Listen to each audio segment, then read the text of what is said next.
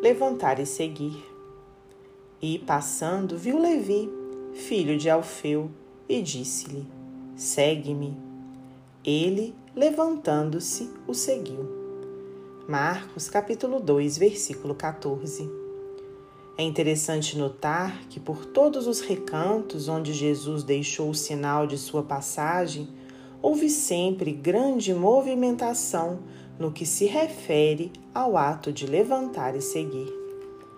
André e Tiago deixam as redes para acompanhar o Salvador. Mateus levanta-se para segui-lo. Os paralíticos que retomam a saúde se erguem e andam. Lázaro atende-lhe ao chamamento e levanta-se do sepulcro.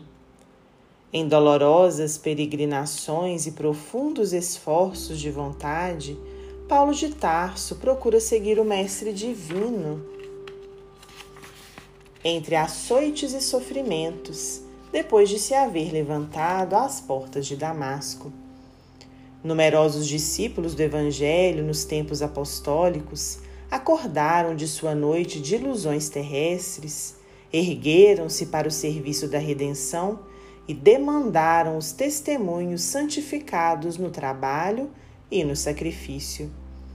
Isso constitui um acervo de lições muito claras ao espírito religioso dos últimos tempos.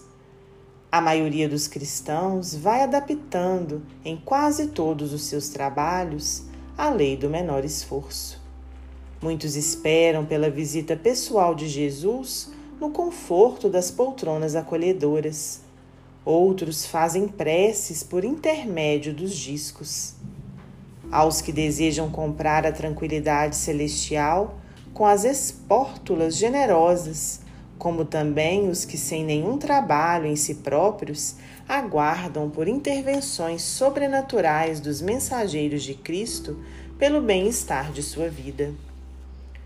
Pergunta a ti mesmo se estás seguindo a Jesus Pergunta a ti mesmo se estás seguindo a Jesus ou apenas ao culto externo do teu modo de filiação ao Evangelho. Isso é muito importante, porque levantar e renovar-se ainda é o nosso lema.